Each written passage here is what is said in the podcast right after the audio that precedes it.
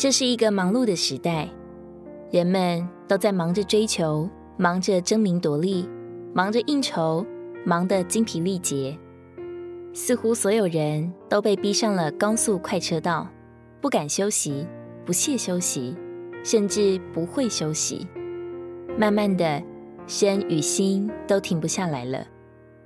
真正的搅扰不再是逼迫或受苦，而是随着社会节奏的加速和对生活水准不断的追求而压力越来越大，以致就像一部刹车失灵的机器，个个都是劳苦担重担的人。圣经里定规人劳作一周，就要有一天的安息。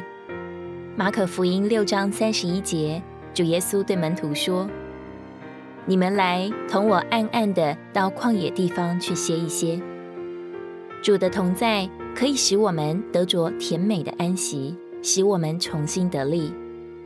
每一次与主的相遇，都是真正的休息，都是我们重新得力的机会。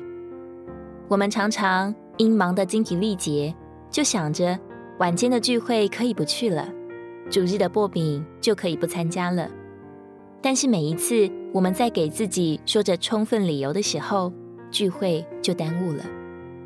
我们若是在百忙之中，仍然竭力分别时间来到弟兄姊妹中间，总会莫名其妙的得着释放和力量。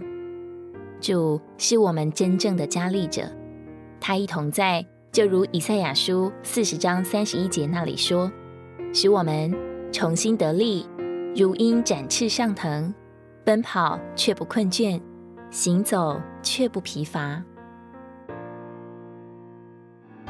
如果你喜欢我们的影片，欢迎在下方留言、按赞，并将影片分享出去哦！天天取用活水库，让你生活不虚度。我们下次见。